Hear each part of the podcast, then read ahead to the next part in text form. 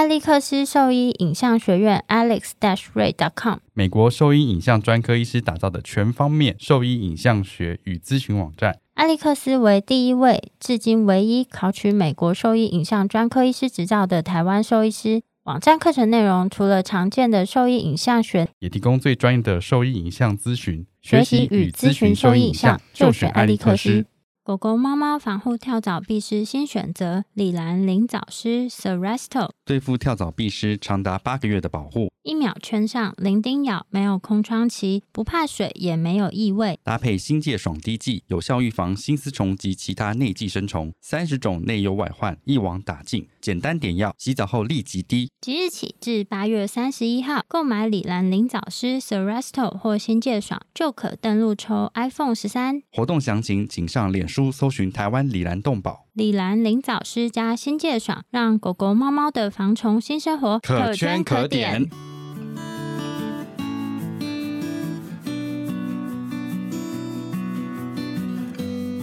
你现在收听的是 Wonder Vet Talk 超级好兽医的闲聊时间，我是兽医师林哲宇 Steven，我是兽医师萧慧珍，在这边我们会用轻松谈论的方式，带给大家一些简单而正确的小动物相关资讯，也会和大家分享一下兽医师日常发生的有趣事情。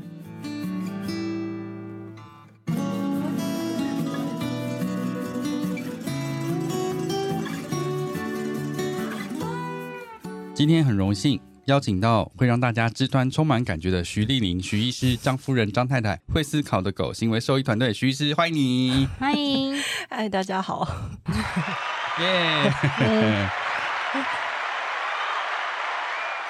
好哦，哎，你在英国算是念？就是临床动物行为，可那接触的动物都是呃狗跟猫，他们有马，他们的马马也会有类似的压力的问题，他们有一些行为问题，但也是一样，其中可能有疾病的部分，然后也有照顾的部分，然后有环境的部分都有。但是马我真的看不懂，我记得很清楚，我记就是之前有一堂课是老师在黑板上，哎不是黑板，他们那时候用投影片放了四张马的表情的照片，马的表情，对，然后他他就说，你不觉得这四张看起来不一样吗？啊。我在下面想，我看起来我觉得都一样。那个真的需要一些时间去，因为我们跟这个我跟这个物种完全不熟，嗯、对，所以我没有那么多 database 来去判断说这马的表情是痛苦、开心还是难过。这一样其实我觉得应该是你你看久可以看得出来。嗯，但总之他们的马算是，就是他们养马其实是历史蛮悠久的，嗯、所以那个算是他们的伴侣动物之一。哦，那我想问一下，就是像那个临床动物行为啊，它是要兽医系毕业才能念，还是其实只要是哦呃。生物相关毕业就可以，嗯、不用兽医。然后我那个时候我记得大概是兽医，大概有四分之一。然后很少哎、欸，其他有很多，因为他可以做 trainer，然后也可以做咨询师。嗯，哦，然后蛮多是做心理的，心理背就是念心理背景的人，你再去念行为或者是训练，或者是一些学习基础，就是学习理论，嗯、其实是很容易上手的。所以就是，然后还有动物福利背景的人，那所以就是有点好奇，当时在英国念书的同学们后来都做了哪一些工作？因为我觉得可能是这个，如果讲到背景，就是台湾其实很少人会去念动物福利，但是国外其实很多跟动物福利以及促进动物的生活有关的工作，国外是很多的。你可以去牧场，或者是你可以去动物园，然后你也可以做 trainer，或者是一些其他的，反正就是相关的行业其实很多。就是在台湾，可能大家还没有那么在意，应该说整个背景对于整体的动物福利不是这么在乎，嗯、所以你没有那么多就业机会。但是，就你也可以做保育啊，就是动物保育的部分。哦、所以，其实这个专业念完之后，其实出路是很广的。嗯，我觉得我并不是真的这么了解。但是就我看，就是你现在如果去查动物福利的系的话，在英国可以查到一大堆，就是他们有很多人是去投入这个行业，投入这个领域领域啦。对，但是相关的一些细节行业，他们到底做什么事情，可能我嗯对啊，没有，我觉得只是比较好奇，因为的确对这个了解很少。嗯嗯，我觉得是整体对于动物的生活以及他们的 状态到底在不在乎吧。如果你在乎，你就会愿意去给他这么多的资源。但是也许现在就是台湾可能还在还在。努力中，对，还在发芽跟萌，就是总是要自己过得好，你才能够想到动物，动物过得好。对，所以你那边毕业回来之后，就直接加入团队了吗？还是说你有中间还有一段过程呢？其实没有诶、欸，因为那时候毕业回来，我有一段时间蛮苦恼的，因为因为我觉得，因为英国你在这个环境，就像我们讲，这边还在萌、嗯、萌芽，但那边已经发展的很完善，应该会有一些那个落差，其实真的蛮大的。对啊，会有个落差感，而且。嗯会觉得说，好像一个人要做这件事情是更困难的。嗯嗯，因为环境对这东西都不熟悉嘛。啊、哦，有一件很有趣的事情是，我觉得行为问题是很文化，是说它取决于人类怎么对待动物，它就会出现什么样的问题。嗯，所以如果我在有关了，呃，我。就是英国，他们比较习惯对待动物的。就比如说，如果你觉得你今天要养一只狗，你会问自己什么问题，然后你要具备什么东西，你有什么一些什么样子的基本该给他的，然后你可能对于动物福利有一些基本的要求，所以比较不会出现什么问题。但在台湾，也许不是这样。就比如说，在国外，你不会把一只狗带回来，然后预设它可以每天在家独处八小时。嗯，不会，在英国不会这样，但是在台湾就会很多事主问我说，为什么他要一直哭？然后、哦、对，然后我就问他说，哦，你那个你们家有多少人？然后才知道说，哦，其实就是哎，家里有五个人没错，可是每个人都要上班，嗯、那他就是每天会独处这么久，所以他当然会一直叫。就生活形态不一样。对啊，就是对动物的预期的心理，然后以及你对他的方式，会造就他有不同的问题。嗯，所以英国的行为的问题跟台湾是不太一样，哦、对、啊，遇到的问题不一样，有点像我们遇到 在一个地区遇到疾病不一样。是是是，就是他是，我觉得他是很文化的，嗯，嗯，他跟人有关，因为其实这些问题很多都是人造就的。对啊，所以刚回来的时候，我觉得应该我会没有用武之地。我应该说，我其实，在英国的时候我就有这样觉得了，所以那时候就是其实蛮沮丧的。对。回来之后就是去跟 Cindy 打招呼，然后顺利被收编。啊，真的就这样子？没有，就 因为其实他他也很他他应该也很欠人，他也很缺人，就是他需要一个坚强的团队。应该就是这件事情，感觉就是一个人就不太可能完成。那如果说大家有能够有一个团队一起去推动，的确是比较容易一点。对啊，你看我们现在就是北中南开始一个一个人顾北，一个人顾中，一个人顾，怎么可能？好像很。辛苦，怎么可能？我们还有外岛，oh. 当然会希望人多一点，但是事实上就是真的在台湾的资源没有那么多，就是你要去下定决心投入这一块的话，我们是应该说我们当初去进修的时候都是有一些觉悟的，也是一个赌注，对，也不太知道这件事会不会成功。可是都是这样子吧？嗯，对啊，对啊，我想大家其实都是这样，对啊，也不能说我们的这个赌注是很，我我只是想要说，就是这个有时候不是运气，是我们是。真的想要这样做，嗯，所以回来 对啊，就就是有被有去跟 Cindy 聊一下天这样子，嗯、然后也是因为前辈嘛，所以就是打一下招呼，然后发现里面很合，呃，发现说我很我很需要他，不是说我很需要我很需要他们，哦、对，因为他们跟我讲了很多，就是台湾特长的 看到的行为问题，对，台湾特殊的行为问题，嗯，嗯，那这个绝对是需要的。他们在可能从国外学回来到台湾的那个踩雷以及磨合那个过程，他们已经过了，我就不需要再走一次了，对啊？所以他们就是直接告诉我说，你比较会容易遇到哪些问题，比如最明显的，比如像声响敏感，他就是声响敏感，声响敏感是声响恐惧的个案。你就是有季节性的，你说像鞭炮这样子，对对，烟火、嗯，就是他们会直接跟我说，你就在年底的时候，你要把药都备齐，因为你接下来是旺季，嗯、对，那时候的整会爆炸多，嗯。嗯、所以其实这个也就是台湾的特殊的地方啊，圣诞节然后开始。过年，然后过年就放一个礼拜，然后那个 放一个礼拜之后放到放元宵节，然后元宵节提供 C 什么的，就是一度放到就跟放两个月，就跟我们之前讲了，就节庆的时候就特别容易异物这件事情。哦，对对对对啊，对啊，就是这也是很这也是很文化的啊，他们都是跟着人类一起生活，所以这些问题人很重要，对，人很重要。所以除了爱动物之外，还是要对对对，还是要爱人啊。对，我们必须要说服人，然后才能够避免像这样的事情发生。嗯，对。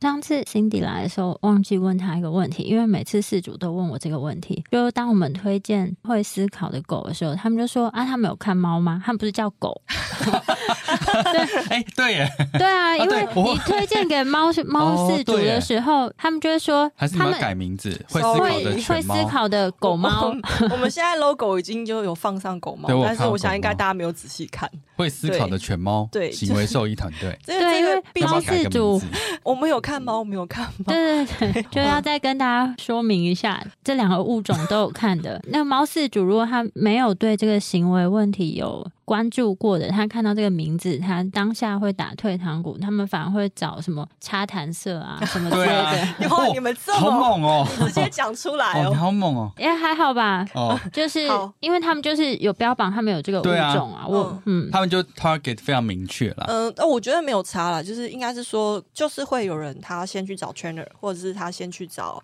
consultant，那就是先不来找医生，这我觉得 OK。对啊，这个没有什么。那其实应该比较好的模式。是，其实应该是合作。我觉得就像是呃，复健师跟外科医师的这样子一个关系。对，你会丢来丢去 对，你会，对，你会转来转去，对啊，对啊。所以就是他们那边如果觉得说。可能要开药了，或者是说，也许有一些就是疾病的问题，可能会需要排除，或者是想要跟我们讨论的话，嗯、应该是要合作的。这样子的模式，就这样模式比较健，这样生态是比较健康。健康对，那我看国外他们其实也都是这样做的，所以他们如果要先不找医师，我我觉得也可以理解，但我是没关系。但是我只是也会对于，哎，怎么大家以为我们没有看猫？我觉得因为名字吧，名名字啦，名字。要不要跟要不要跟林医师讲一下？对啊，我是会思考的狗猫，会思考的狗猫，会思考的犬猫。好，我们行为兽医团队看这件事情要怎么样，再 再让大家更知道。对啊，因为这个感觉很直观啦。嗯嗯，就先不管是找医师或是训练师，就是这个名字，就是对啊，因为会让他们想说，哎。就其实当然，兽医师转介的，我们会跟他讲说，没有，他们都有看。但是如果是他们自己去搜寻的话，他，他就会想说，这个可以看猫吗？嗯、的确是。好像你看，现在他们在看猫咪的那个饲主也会找，就专门看猫科动物的医院。嗯，所以其实。会有影响，那我就就是不予置评了。对，我只能说，嗯，没有没有，就只是一个小小 小疑问啦。你一直听到喽？其实这个就是以名字的误会的话，就是真的，除非改名，我觉得可能很难去避免大家会有一个先入鬼主，觉得说我们是只是看狗。对了，这样好，那我们就开始讲一些比较正式的。哎，不是吧？没有啦，我们先开始进入另一个主题。对。啊、那就是想问一下徐医师，针对行为这个名词，其实它的定义应该算是什么？然后我们在网络上常常看到他们是讨论行为问题或是问题行为，这两个是一样的概念吗？好。那个行为这件事情，可能就是会比较 tricky 的部分是在于它是一个表象。然后过去在训练啊，就比较老式的训练学校，它可能就是解决是这个行为嘛，就是他要用训练方式去解决这个行为，但是他没有体悟到这个行为的动机或者是他的原因。解决是说就是遏制这个行为，就是比如说他呃抓门好了，我就要不要抓门，就把门拆掉就没有门了。就是说他抓门的时候我就处罚他，但是我们没有去想说他为什么抓门，哦、这件事情就有。有点像是你看病的时候，他的症状跟他的机制。说医生，医生，我压这边会痛，你不要压了，是这意思。就是，或者是说你流鼻涕，然后，然后我就给你，我就给你对症治疗。对对对，但是我没有想说你是不会是什么其他感染或者干嘛的。对，没有想 对你如果运气比较不好，当然可能是这样。嗯，可是也许像比如说训练的部分，如果他的动机或者他的情绪真的不是很严重的话，你去遏制他这样子的行为，可能真的可以解决。比如说一些就可以真的被抑制，所以有些人会觉得说这样是有用的。嗯但是我们还是会比较强调说，就我们的理念啦，就会思考的狗理念可能会比较认为说，是因为它是一个表象，但是我们要知道它到底为什么这样做。为什么？对，就是他的情绪跟他的动机是什么。嗯，如果你不从原因下手的话，那你阻止了他做这个行为，但他的动机还是在，他可能会变成另外一个形式出现。嗯，这是我们讲诊断的部分嘛？比较偏向我们像一般医疗讲的诊断的部分，我觉得像是这个对啊，就是我们想要知道那个到底原因是什么，不是只是处理那个表象问题而已，对啊。所以，然后我们有时候会跟失主解释，就它有点像是就是人的心理或者是身心这样子，嗯、但是因为我们可能没有办法问动物的感觉是什么。所以 没有我们没有办法用精神科医师的那一套，嗯、就是给他做量表。How do you feel？对，对你现在生气吗？你干嘛这样子？我觉得怪怪不舒服的。还是你要坐我隔壁？要搬家？嗯，我们没有办法真的得到动物的自述，他他自己说他自己的感觉，什么我们只能看他的表象，只能看他的行为，所以有时候真的会比较困难一些，在得到诊断上面，就是变成要问很多，嗯，然后问事主，然后以及就是我们跟着这个个案，可能一阵子，我们也许我们会觉得，哦，好像其实不是我一开始想的那样，嗯嗯，对啊，我觉得这个在任何疾病其实都会这样，嗯嗯，那问题行为跟行为问题，其实我觉得我现在不会这样分。其实我们根本不知道，我根本不知道，我根本不知道他差，因为我发现听听到这样子的说法。对，因为我发现就是讲问题行为跟行为问题，这样对事主理解并没有帮助，所以我后来会说这个行为正不正常？呃，那正常行为跟行为正常，呃，就是如果这个行为正常的话，就是举一个例子，比如说像是就是边界牧羊犬会追车。这个行为还蛮正常的，因为边界牧羊犬它会追逐 移动的物体。对对对，它是牧羊犬嘛，会会追逐高速移动的问题。对，它的眼，它的眼睛移动的物品，它的动态视觉可能就是跟其他的狗或者是跟其他动物比起来好一些，所以它看到快速移动的东西，它眼睛就是会会跟着，然后它就会追上去。这是牧羊犬它们的特色。呃，它在做这件事情的时候，可能是真的没有经过，没有在想，对，没有经过决策的，所以你要说它是反射，我也就是不反。对，这样，所以如果说这个行为在这个动物它是与生俱来的，或它就是有这样的特征，或者是他们很多很多都是这样，我会说这个是正常的。科技咬脚跟，比如说那个哈士奇的嚎叫，那这些特性它本来就是这样。柴犬咬人，这个不是吧？可以，是不是？这是坏。啊，柴犬饲主不要生气，你们应该知道啊。对啊。反正就是像这样子行为，我会觉得他有这样子的表现，是当初因为这个特性，所以被喜爱，所以这个特征被保留下来，是正常。那有一些我会认为比较不正常的行为的话，那就是真的看医生，或者是真的要可能服药，或者是一些比较其他的方法去处理所谓不正常的行为，比如说追尾巴。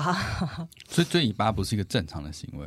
嗯、呃，我会认为他可能在那个当下，也许是有一些有可能啦，就是比如说压力的转移行为，因为他追尾巴这件事情没有什么功能。猫跟狗都是吗？猫会追尾巴吗？猫追尾巴，好，也有可能是在玩。有啊，你看那影片，他在那个地板动作 breaking，哎 我没有看过，拜托传给我。嗯，还是会需要前后文啦，会需要就是他在那个当下是在干嘛。Oh. 但是我指的那种追尾巴，是我觉得比较像是一些就是刻板行为或者是强迫的行为，他有点停不下来了。刻板行为是什么？就是他一直做这件事情，但是没有结尾。嗯，也许可能当初有一个动机，但是那个行为目的达到了之后，他还是没有停下来，就已经抓到了。比如说像那个动物，就是最。我们知道，比如说动物园的动物一直走来走去，一直绕圈圈，就是，对对，那个你可能看不出来它到底想要干嘛，但是它就是一直在这样做。嗯，也许当初有个动机，但是满足了之后，它还是没有办法停下来。所以像这样子的，真真的是我觉得异常的行为，你这么做已经不符合常理了，已经不是你这个动物的天性，嗯，然后你也没有办法解释你这个行为到底有什么目的的话，那我就会我会说这个叫做不正常。所以那时候讲的问题行为就是行为不正常。欸、是是对的，我现在不记得。对，就我行为问题跟问题行为，就我现在其实我不我不会我不会再这样分。对，我知道，就是，因为字义上看起来就是很模糊，你就算把它解，它会变成要去印记，我觉得这样没有意义。嗯，对，所以就是我现在，嗯，你现在问我，嗯，我可能也想不出来。是我一开始上课的时候也会这样子讲，什么叫行为问题，什么叫问题行为。后来我觉得我不要这样分哈，我就说什么叫正常，什么叫不正常。嗯嗯。那其实我们大部分遇到的个案啊，其实都是正常行为，只是他可能这个行为没有办法嵌合在人类的生活。追车是一个，然后还有什么？嗯，所以这是一个正常行为，但是他如果希望他尽量不要去做这件事情的话，是可以达到吗？可以达到的吗？呃，那可能就是会需要一些叫他们开慢一点，比如说环境上的管理。那如果像是比如说以边境牧羊犬的话，他看到他就是会有这么强烈的动机去做这件事情，所以比较好的做法，你真的是不要让他看到那个，就改变那个环境。对啊，那个对他来说就像是你今天肚子很饿，然后有个便当放在你桌上，叫你不要吃，那，那个是违反你的。对，那你还是会想吃嘛，对不对？然后所以就会变成，即便知道那个便当是别人的，你还是会想吃。所以然后那是你别人的便当，是你才吃的别人的便当吧？我跟你讲，他以前多恶劣，我也想到一件事情，真的很过分。有一次，好像别人送我就是马卡龙。应该是马卡龙，呃、然后呢，就是他在我看诊的时间，他就把那个马卡龙一半偷吃掉，嗯、但是把剩下完整那面就是摆回那个包装里面。好无聊。然后他就下班回家了。然后当我看完整要拿那个点心起来吃的时候，我就只吃到那个半个马卡龙，不是多生气。那不是给他的，那是给我们的。然后我想说啊，好了，我吃一点就好了。才不是，那个是我的，我的已经收起来了。他还跑到我那个收起来的地方去偷了半个走。你有听到吗？他说他收起来。是因为那一东西是给大家的，哪是马卡龙？它就是已经只能塞牙缝的东西，你要吃一半。不是，我是我是这样子拿的，就是我是这样子拿一半，我没有把它直接剥一半。好，随便的，我一半天性。对，呃，如果我觉得他做这个行为是哎情有可原，嗯嗯，对。那动物的天性可能跟人的天性比较不一样，然后有时候我们在看这个行为，然后我觉得，哎，这个还算正常，就是他会看到那个东西有这个反应，我觉得可以理解。嗯，的时候，我就会跟事主说，哦，这个很正常。你就会看到事主他就是大松一口气，哦、没有，没有，然后他就会他就会说，哦，原来狗狗都是这样啊。嗯，其他例子可能像包括说什么，就是。有很多好了，尤其柴犬，很多狗狗，它可能其实是并不喜欢触摸的，它并不喜欢。但是我们过去可能对狗狗的印象就是认为它们喜欢被摸，喜欢被抱，喜欢这件事情。嗯、那我有时候只是需要跟饲主说，哎、欸，这个状况其实很多饲主也都会有。嗯、那我们应该要调整的是我们的心态，也许在它表现不想互动的时候，我们不要碰它，这样就好了。那个他想要拒绝你的时候，应该有拒绝你的权利，对，所以这个是符合他的天性，我觉得这个是正常的行为。对啊，像这样讲，我之前我太太家有养一只柴犬，每次讲到柴犬，他表情就很奇怪。那时候就是因为我在跟他玩，他其实平常都没有关系，就是还好，呃，也不太会叫或干嘛的。然后我那次就是把他抓起来，然后他就不喜欢被被限制或抱了，嗯、我就故意这样抱他。他就尖叫，所以那是你的问题吗？对啊，那是你强迫他。如果在那个当下他咬你，我觉得这很正常。不是不是，因为我要让他知道说，哎，你只有去看医生，你就是会被这样抓住。可是他又不能理解，对啊，你太你太你太太过度了。没有，然后因为后来他要洗牙，所以他就到医院来，然后说没关系，我来，然后我就摸摸抱抱抱，然后就抓住他，然后然后他才有办法，他才有办法突然就哎哎好像不对，然后大家意识到说他已经被麻醉了。没有，你你这个做法会有另外一个 就是后果，就是 他以后看到你，他就觉得你会这样抱我，然后就跑超远，他就会躲。没有，他还是会过来跟我玩。他心里应该很聪明，他应该是这个个性还不错的才是还不错啦，这还不错，所以他没有记仇。有，他还不错。我每次回去，他都会过来跟我玩，他会来找我，但他稍微一个距离。看一下你，等下下一秒是不是会过来抱我？不会太近，所以我会现在会用那个正常跟不正常来。然后如果是我觉得动物在执行这个行为情有可原，但是造成事主麻烦的时候，我可能就是会调整，是我会问事主说：“你这样做是有必要的吗？”嗯，因为他如果有那样子的行为，我觉得可以理解。可是我们要他不要那样做，有点在勉强他，就是赶扣到狗这样子。所以我会问事主说：“你你这么做是有必要吗？比如说像你刚刚那个硬是要抱他。”嗯、你这样抱他是有必要的？没有，我在玩。你可不可以告诉我为什么你要这样做？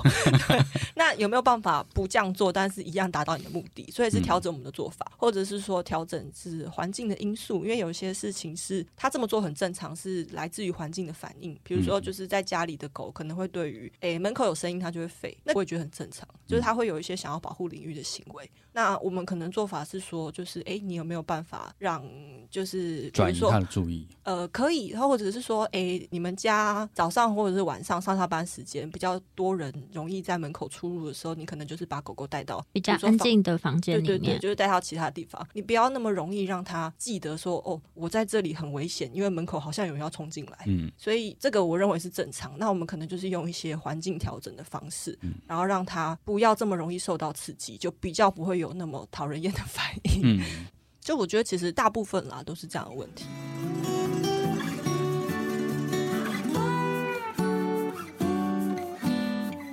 我是会思考的狗小动物行为兽医师徐丽玲你现在在收听的是 wonderful talk 超级好兽医的闲聊时间最专业的小动物知识 podcast 频道。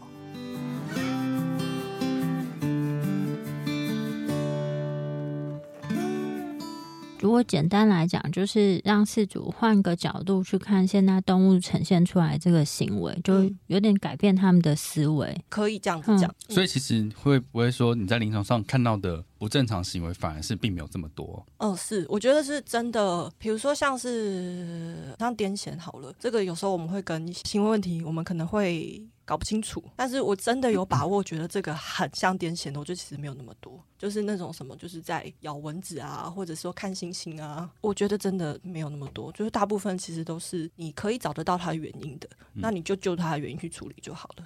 你知道，其实我们的立场啊，我们的立场其实会需要。等等，我要先问完了。哦，OK。对，我们一般认知就是训练师其实是不懂疾病的，嗯，另一方面是。兽医师不懂行为，像我就不懂行为，所以小动物行为的兽医师常常会在临床上一定会接触到说，哎，这边的兽医师或者是这边的训练师这样子。嗯，所以你有有遇过像这样印象深刻的一些合作案例吗？这题好难，我觉得这题会需要像 Cindy 的情商才可以回答。你要现在喝两罐，不用啦，你就是。放松的说就好了。我们其实应该是说，我们为什么会有花这么多时间在到处讲课？其实就是，如果对象是事主或者是训练师的话，我们可能会提到一些疾病的部分。最简单的讲好了，就是他们可能过去对于，比如说像关节炎啊或疼痛啊这些老化的问题，可能。比较没有概念，所以对于诶为什么动物不肯上楼梯，他们会想要用训练的方式去解决这样子，嗯、对，就是想要去用饲料鼓励它，就是用零食去鼓励它上楼梯，嗯、可是没有考虑到它可能有一些疾病这样子。对训练师，我们会提到比较多跟疾病有关的部分，然后跟兽医师，我们会提到比较多跟行为有关的部分。嗯，我觉得很多时候是就是沟通上误解。可这就是在你目前是希望说拉近两边的差距，对对对，真的说吗？应该说长久以来，其实我们都是互相需要，但是我们都没有在沟通。这我觉得甚至可能就是包括像。我觉得这也是一部分兽医的自傲，这样会不会也很痛？嗯，我们不太想跟，比如说像是美容师好了，你会知道，其实动物的，比如说马尔济斯好，它的理容是保持它健康的一个重要步骤。如果说这个事主他在剪毛或者在剪指甲这部分他已经有困难了，可是他去求助兽医，兽医就跟你说，你去找个美容师，那就是丢来丢去，就没有再配合。应该是说，兽医这个领域，我们的初衷是要照顾狗狗嘛，对不对？但是其实还有很多相关的从业啊，或者是那个。技术啊，然后 trainer 啊，或者是说那个美容啊等等，其实都是我们大家一起去照顾动物。可是以前兽医都不太愿意 跟别人沟通。嗯，那我我还好啊，我还好。嗯，我觉得应该是每个行业里面都有一些，不管是兽医啦，或是训练师、美容师等等之类的，就是都会有一些讨人厌的人。嗯嗯，因为你在自己的这个行业做久了嘛，那你就是会有一定的这个行业的专业程度，或是一定的经验，那有时候你就会把。这样子的专业或是经验放在很高的位置，就不一定会想要跟其他行业的人良性沟通，就会觉得自己的想法做法一定是正确的。那兽医师的话，是因为有些东西我们就是有文献啊、教科书可以看，所以我们会觉得在这个专业的坚持又更高。但其实就像你讲的，其实很多事情它要看的是多方面的，所以如果每一方都是坚持己见的话，这样子的沟通桥梁根本就不太。可能建立起来，嗯，不过我觉得就是以前跟现在还是有点不太一样啦。就现在对于这个部分，我认为现在的兽医师跟美容师之间应该没有什么。太多的纠葛，我觉得 目前啦，因为至少我们之前在爱屋，我觉得跟旁边的那个宠物店，其实我们关系还是还不错的。嗯，对啊，因为还是有需要，就是有些东西不是我们可以去 handle，例如说洗澡这件事情，或是真的修剪猫，这些都是他们专业的的的事情，不是我们能去做的。嗯，对啊，所以。有有这些需要的话，还是会请他们去过去。然后他们一样，如果他们有发现一些异常，嗯嗯嗯，就是他们认为不正常的，他们会过来请我们确认。但我觉得这就是一个很好的合作关系。在照顾动物的这件事情上面，我们本来就是应该是合作，就是在同一阵线上面。对啊，其实真的是可以理解，因为我们是兽医，然后我们知道对方在想什么，然后我们是比较容易沟通的。嗯，但是你可能在。其他的位置，也许他在乎的事情或者他的想法可能跟你不一样。嗯，你可能会觉得说，你为什么要把动物弄那么香？它是猫，它、哦、觉得很臭。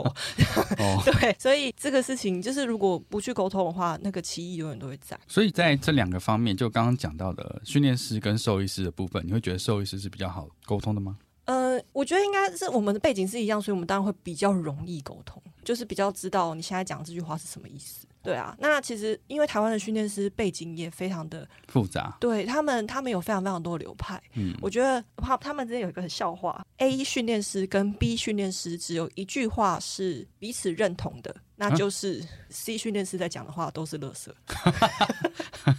就别人讲的都是垃圾。对对，他们就是可以有这么大的差异，哦、就是 A 跟 B 只认同这些事，就是别人讲的都不。然后其实 A 跟 B 之间也有超多不认同的事情，哦、他们之间的那个流派其实也是非常非常的复杂的。嗯，对，所以我想他们自己的生态也还在做转换跟整合，所以我们就是尽量跟我们比较理念相融的人来往。我有回答到你的问题吗？还是有合作？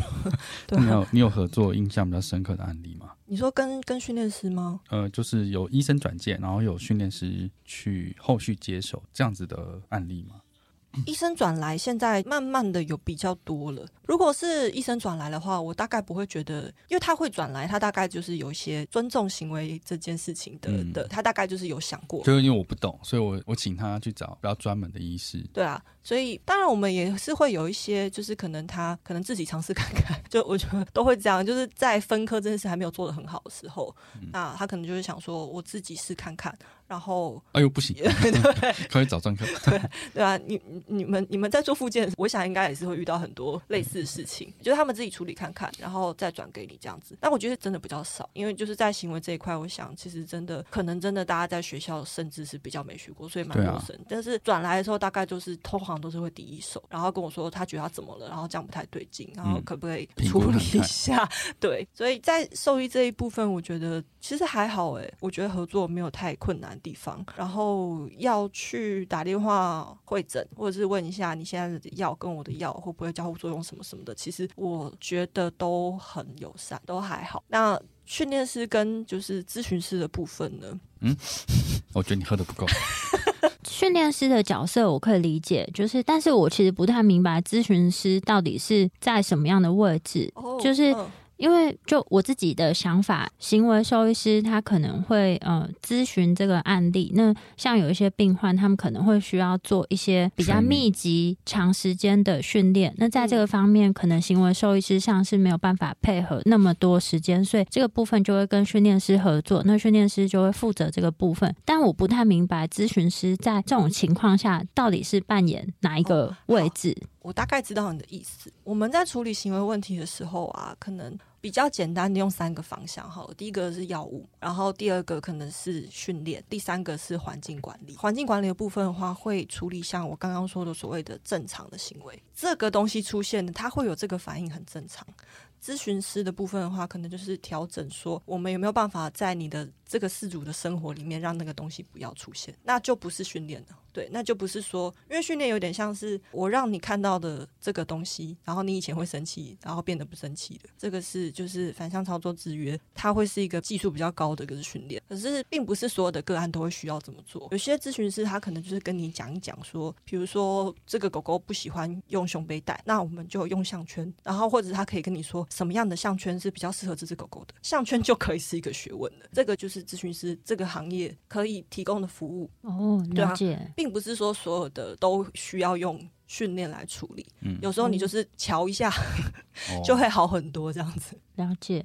我说看看疾病这件事情啊，就是我们可能在跟训练师跟咨询师讨论的时候，我觉得有时候真的会有学过医跟没学过医，在讨论的时候，可能真的会有很大的资讯落差嘛。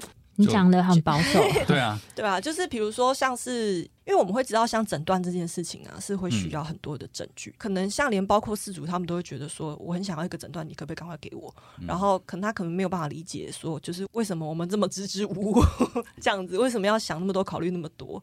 那就你知道的越多，你会才会考虑的越多啊。对，那这件事情应该是说，也许在训练师跟咨询师身上，他们没有那么多的区别诊断，他们看到什么东西，他们觉得是什么东西。嗯，嗯就是看到 A 就觉得是，然后看到你流鼻水，然后就觉得啊，你一定是鼻炎。可是你跟我说鼻炎是什么？什么叫鼻炎？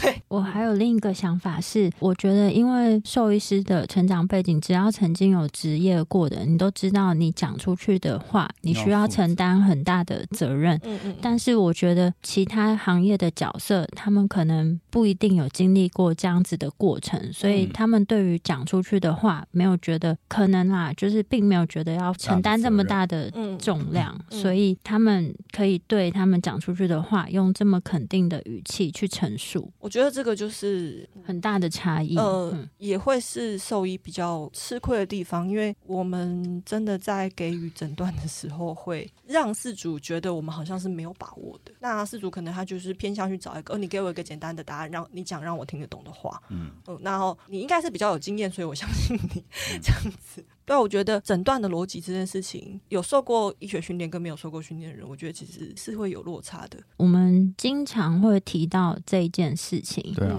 因为其实这也是我们在兽医师自己的社团里面会讲到啦，就是今天有执照就是吃亏啦，因为你就是要为很多事情负责任。那游走在这种灰色地带没有执照的人，讲话最大声，他们不是讲话最大声，是他们不管怎么样做，他们说实话不会受到什么太大的罚则。像是无照兽医师，他今天就算把一只狗医死了，他会怎么样？就是赔偿这个物品啊。但你今天如果是兽医师，你不只是承担医疗赔偿，然后你的名声啊，还有等等相关很多的东西。所以今天就是有执照的人，相对是一个更吃亏的角色，更谨慎。对啊，所以我觉得这是没有什么好不能提的，因为这真的是职业，这就是现实面。对啊，现实伴随着责任而来的。对啊，不止不只是在台湾啊，其实在美国也是这样子啊，就是有执照的那些兽医助理，其实他们要承担的责任什么，其实相对也是比较多。但是那些没有执照的，他们其实做错事也不会怎么样，因为他们也不会被吊销执照，就是他本来就没有啊。对啊，对啊，对啊。真的要讲到很极限的话，就是你看，呃，你们现在还会爬社团吗？就是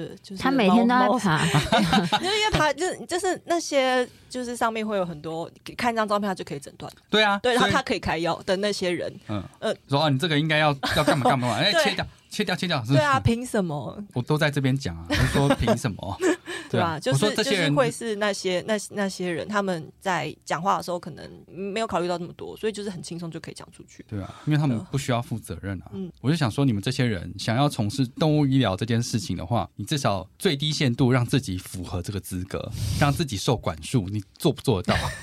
做不到嘛？不跟我讨论什么？没有，他们就就是放飞自我。对啊，没有做不到这件事情，不要跟我讨论这些。反正我们今天互吐苦水，对啊，所以比较轻微的程度，有时候就是在应该说这件事情是我们都要考虑在内啦。就是你如果面对的人，他可能是第一线的人，就是美容师或者是训练师，他是会甚至是一般饲主好了，他是接触狗的，但是他可能没有医疗背景的，所以。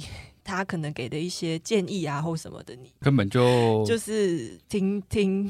我是觉得没有什么参考价值啊，嗯、就像邻居大婶在跟你讲这些话，就教你怎么养小孩这件事情，就你根本不需要去听。我把拉回来，你自己剪掉好了。不需要听这些事情啊。嗯，他一定会很厚脸皮把这个放进去，好不好？嗯，反正应该是说我们都还在努力。嗯嗯，你应该不想听到这句话的。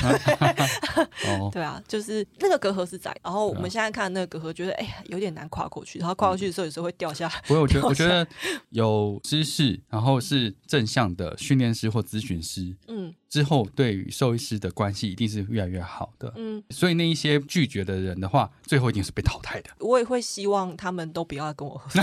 对啊，我不怎么管你。对啊，对啊，对啊。我讲一个，之前可能大概两年前吧，我那时候刚回来的时候，那时候网络上很流行猫的知觉敏感。啊，这是什么？没听过。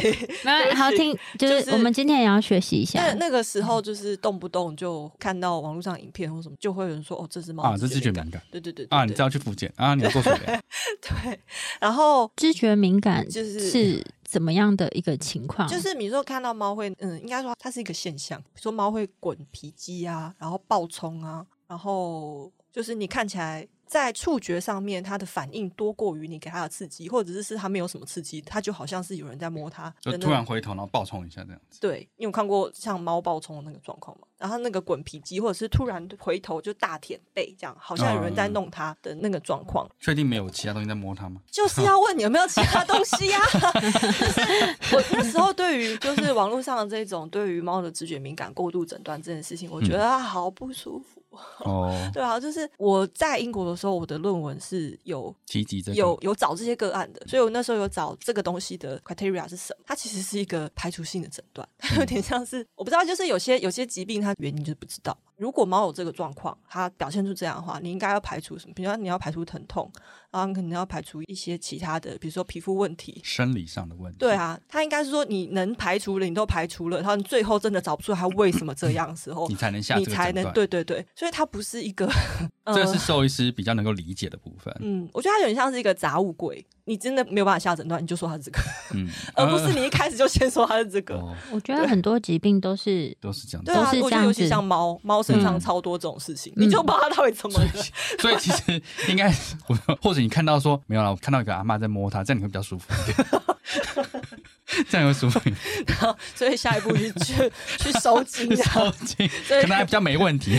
Diagnosis 那个 hypothesis 然后那个就是 treatment 去收金，收金，这样对吧、啊？为什么我会生气？因为我觉得如果就是你下了这个诊断的话，它就失去了被排除一些应该先排除的东西，你没有排除了。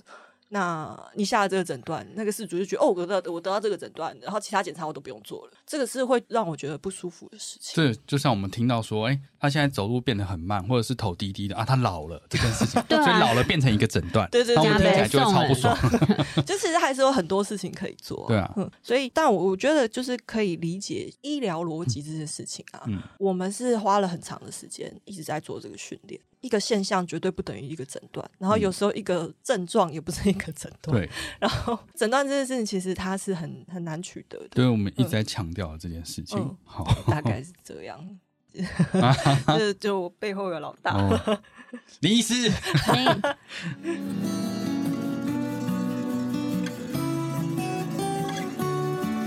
训练师或咨询师。比较看不到疾病在行为问题扮演的角色，一般兽医师比较看不到环境跟人在行为问题占有的分量。作为一个行为兽医师，我们的存在就是希望去补足这个空缺，不要再让饲主跟动物白白受苦。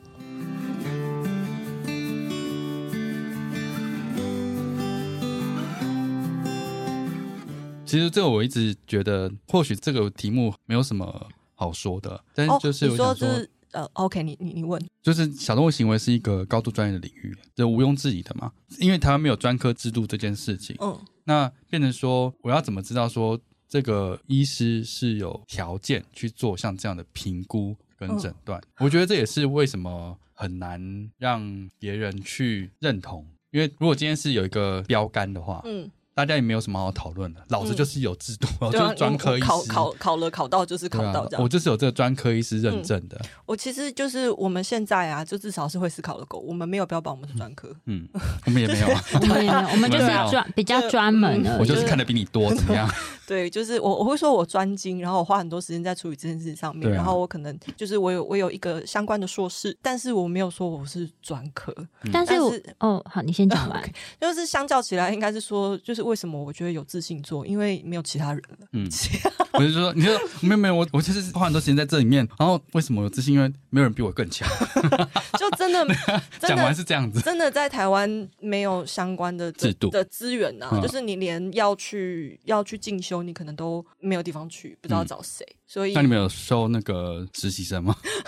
我们考虑一下。我觉得应该会有。其实我觉得，如果你们时间人力上有允许的话，因为我想应该也是会有蛮多学生，他们对这个是有兴趣，但是他们的也许不是每个人的经济条件都能够负担到国外追寻专科医师的这个梦想。我觉得该开始考虑这件事情，而且我觉得这样发散的那个速度会更快一点。嗯、我们三个人。其实真的是有点，对，这样可能要收学徒这样的感觉。这三个人真的是有点累。我觉得未来是会，它是一个还在被发掘的一个领域。然后其实还有很多很多的事主是他其实需要，但是他不知道可以找你。所以我们有很多时间在看诊。其实我们其实都会坚持有我啦，我自己会觉得可能有一半三分之一的时间是在外面上课的，因为他还是在推广的路上。说到这里。我有什么资格带学徒？我觉得我还可能没有办法。没有啊，你不是说过？你刚刚讲了，我说我我花很多时间在这上面。我我，我看诊可以，可是要不要误人子弟？哦、我觉得对啊，就是或者是实习可以，嗯、那就是让他知道说，哎、欸，这个行业到底在做什么？对啊，没有，就觉得他先知道说你们现在在做的事情，然后怎么去进行。嗯，不管说他未来是不是也走向同样的领域，但是至少他的基本概念比我们在学校更多一些，一然后他也可以再把这样子。的概念就是推广出去，嗯。嗯，然后我是觉得，的确像徐医师讲的，今天你就是有一个硕士学位，然后你们有这样子的学经历的认证，其实是可以更勇敢的大声强调跟说出来，因为讲的有一点保守客气，说我在这个领域花了很多时间，有时候太过谦虚客气，那其实外面蛮多人他还说，哦，我在我就养狗二十年啦，我也是有很多经验啦，我比你养了还久，然后。这些人反而说话是很大声的。那一般饲主说实话啦，他没有办法区别这些的差异，嗯、因为那个养狗二十年，他就在加一些阿萨布鲁的有的没的的、哦、什么什 么什么协会的理事长、啊、上课的，对啊，然后什么认证什么认证什么饲主根本无法区别这到底是哪才是正规的路，哪是偏门的，嗯、所以可以在。大声勇敢的说出来，谢谢谢谢你的鼓励，对啊，但是其实因为真的是还好，那时候我被会思考的狗捡到，不然不然我会也会觉得说，诶、欸，我那时候有跟我的那个哦，之前我们老师他也有来台湾演讲，然后 Daniel Miles，就是我有跟他讨论过，就是我那时候跟他很苦恼，我刚刚说我觉得我回台湾可能没有什么用，嗯、然后他那时候就是鼓励我说，因为我们那时候比喻是。他教我怎么用厨房，而不是他给我食谱。所以应该说，他如果他给我一个教你会钓鱼，但是不是直接给你鱼，直接给我鱼。所以其实如果我那一套如果就是在我里面的话，我应该是遇到什么问题，我都可以去 modify。然后做出台湾问题特色的行为医师这样子，因为我觉得我们以前也是像徐医师一样的心态，就是我们都面对事主，我们一样是觉得我们就是花很多时间在这个地方，但是发现旁边这些人喊的很大声。对啊，然后你仔细看说，哎，他根本没有在这领域下过任何功夫。我我其实我现在心态是我不太想理他们，我不想要当。可是我没有，我觉得重点是这样，重点是他们还是会在你旁边，而且一定会接触到。哦，对啦，就是当然大家走不同的路啊，但是会觉得如果今天接触到的一些动物，就像你刚刚讲，它原本。应该有机会可以得到更好的治疗，但是却因为这样子一个笃定的一句话，让他失去了被治疗的机会。我觉得是很可惜、难过的一件事情。所以，就是现在我们也会稍微去调整我们的心态，当然不像他这样的 大鸣大放啊，看到什么都骂。但是，我觉得就是走得越高的人，有时候态度都过分谦虚，但好像不需要到这么谦虚。该骂的时候还是要骂，我当然也不用像他这样一直 树敌，他是没在怕，我是我也是会怕。我觉得我自己的调整是那个面对群众这件事情，其实，哎，我好像我之前有跟你讨论过的，就是你没有想到你有一天做收益会需要经营 podcast。嗯啊，对 对对啊，都是你。就 早上起来的时候要来录音的时候，觉得哎，我在这里，我为什么今天要去？没有，这就是为什么，因为我们体认到说，即使你专业再强，你没有这些曝光的机会，或者是这些群众，你没有影响力。你没有管道让他知道，对，你没有影响力，你根本就没有门就闭门造车啊！对啊，对啊，就是这个是我已经觉得有在调整。我本来是没有想要，其实因为我们那时候 可以多来聊聊，因为我们也是有一个事件才变成这个样子。然后我们也是非常我啦，我也是没有办法面对群众。所以，我们从写文章，然后后来到这种非直播型的录音，嗯嗯。嗯，一开始也是都超级畏畏缩缩，真的、啊、也是到现在超多集，我们讲话才、嗯、比较乱七八糟，没有乱七八糟，就是比较敢明确的讲出我们的想法，嗯嗯、不会说就是要很退缩，嗯，这样子。没有，就一直保持中立，好像就是不痛不痒。我们的成长背景可能差不多，就是其实是并不喜欢跟人家冲突的人。对，没有错。嗯、对，可是因为在这里，就是你有觉得他不喜欢跟别人冲突吗？我觉得他他没有，不是现现场鹰派。你现在在讲这些事情，他们没有办法立刻回你啊，对啊。而且就算他他回你，不要理他就好了。我要讲什么我家的事啊？你自己要听的。比较舒服的方式应该是 OK，我我我做我觉得对的事情，但是就是你你做什么，就是你以后要不要下地狱，那你家的事。你的意思说你会下地狱？没有没有没有没有没有这样讲。但如果是这样，当然很简单嘛，对啊。但是就是我们应该是说都有体认到，OK，好像在这个资讯爆炸的时代，我们可能会需要再让自己的可能经营某种程度的声量啊，或者是一些影响力啊，它变成是一个你势必要做的事情。因为妖魔鬼怪太多，我觉得在做这件事情，其实心理冲突很大。嗯、对我自己啊，嗯、就是他不想要曝光，可他有想要讲给大家知道，也也没有想要讲给大家知道。我觉得就是我就不想要这样子高调生活，我就是想要默默做我想要做的事情。可是他就会乒乒乓乓的，嗯，怎样？